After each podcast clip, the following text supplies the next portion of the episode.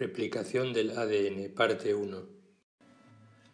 En este tema veremos el primer paso en la transmisión de la información genética, esto es, la llamada replicación, la copia del DNA para dar otras copias de DNA.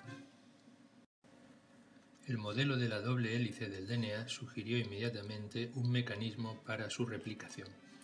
Watson y Crick publicaron su hipótesis un mes después de haber publicado su modelo estructural.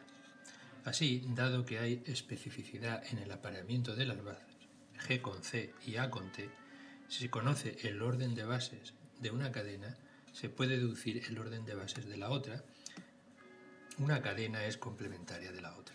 Pero si los puentes de hidrógeno se rompen, las cadenas se separan, cada una podría actuar de molde o plantilla y al final tener dos pares de cadenas donde antes solo había un par.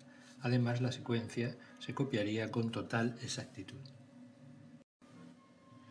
Esto implicaría que en cada par de cadenas nuevas, una es anterior, procede de la cadena parental, y otra nueva, la cadena hija, lo que se denomina distribución semiconservativa. La distribución semiconservativa del DNA fue demostrada por Messensohn y Stahl en un experimento hecho en 1958. Para ello crecen bacterias de Escherichia coli durante muchas generaciones en un medio con cloruro amónico que contiene nitrógeno 15, un isótopo del nitrógeno normal, nitrógeno 14, como única fuente de nitrógeno. El DNA tiene entonces nitrógeno 15 en lugar de nitrógeno 14, si se extrae DNA de estas bacterias y se centrifuga en un gradiente de densidad en sedimentación equilibrio y se compara con el DNA de bacterias crecidas en condiciones normales, es decir, con nitrógeno 14, pueden diferenciarse porque el DNA con nitrógeno 15 es más denso. Esto es equivalente a lo visto en la diapositiva anterior, es decir, el DNA que contiene nitrógeno 15 es más denso que el DNA que contiene nitrógeno 14 y pueden separarse ambos perfectamente. Si las bacterias crecidas en nitrógeno 15 se cambian a nitrógeno 14 y se va extrayendo el DNA, después de una o más generaciones se observa lo siguiente. Ya no hay más banda a nitrógeno 15. Este sería más o menos aquí. Se obtiene en realidad una banda intermedia entre nitrógeno 14 y nitrógeno 15 después de una generación. Después de dos generaciones se obtienen dos bandas, una correspondería a la banda intermedia y otra a la banda de nitrógeno 14. La interpretación de este experimento es que después de una generación tenemos una cadena parental con nitrógeno 15 y una cadena que se ha copiado con nitrógeno 14, por eso obtenemos una banda intermedia. Después de dos generaciones, lo que se observa es que seguimos teniendo dos cadenas híbridas, es decir, procedentes una parte de la cadena original y otra copiada, y luego dos cadenas que han sido completamente nuevas y por eso están hechas de solo nitrógeno 14.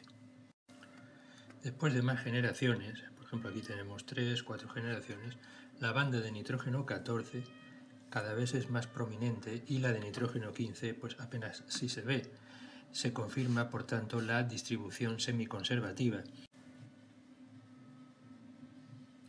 Aquí, por ejemplo, tenemos eh, un experimento en donde se ha mezclado el DNA a generación cero, es decir, conteniendo nitrógeno 15, y el DNA de las, eh, después de dos generaciones, que contienen las cadenas híbridas y las que contienen solo nitrógeno 14. Y podemos ver claramente la diferencia entre esos tres DNAs. La DNA polimerasa es la enzima que cataliza la síntesis de DNA. El equipo de Arthur Conver la purificó en 1958 y tiene 103 kilodaltons de peso molecular. En la reacción, si tenemos un DNA con n residuos, se eh, añadirá un residuo más eh, a partir de la hidrólisis de los correspondientes nucleótidos trifosfato para dar pirofosfato inorgánico.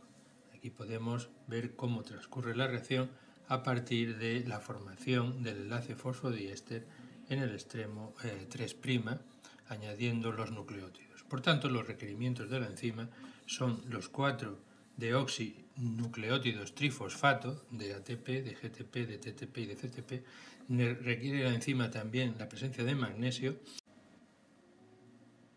La cadena cebadora con grupos 3' o H libres. El molde de DNA de cadena sencilla, a donde se irán añadiendo los nucleótidos eh, complementarios y e indicar también que la elongación siempre transcurre desde la dirección de 5' a 3'. A esta enzima se la denomina ahora DNA polimerasa 1 porque se han purificado otras posteriormente. En realidad no es la enzima que replica la mayor parte del DNA, pero tiene gran importancia en la replicación y la reparación del DNA. La reacción de elongación implica la adición de deoxirribonucleótidos en el 3' o H libre.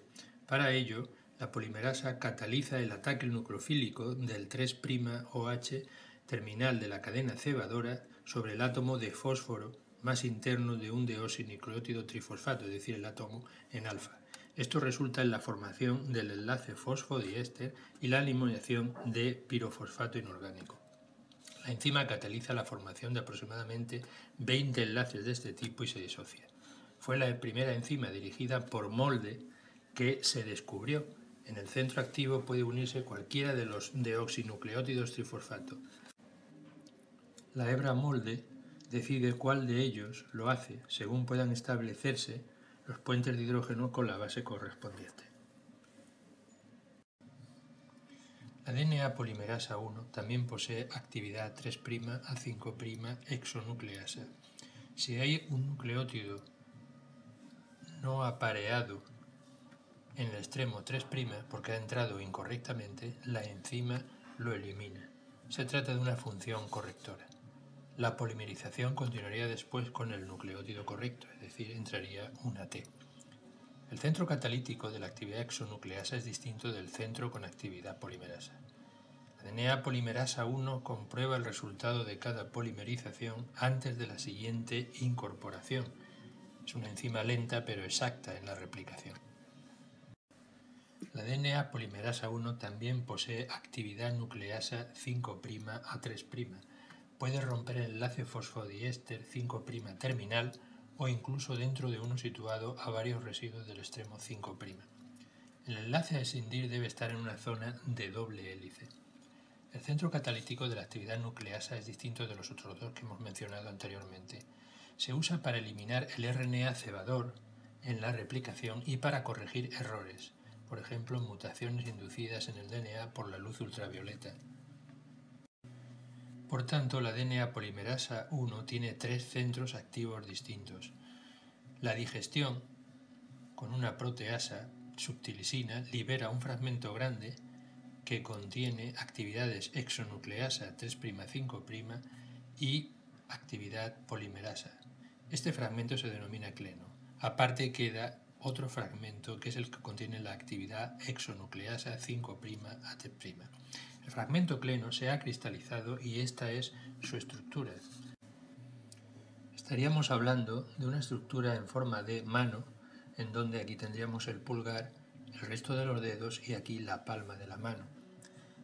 Se trata de dos hendiduras perpendiculares entre sí en realidad, una de ellas actúa como lugar de unión al duplex de DNA y la otra como sitio de polimerización y de centro de unión para el DNA de cadena sencilla.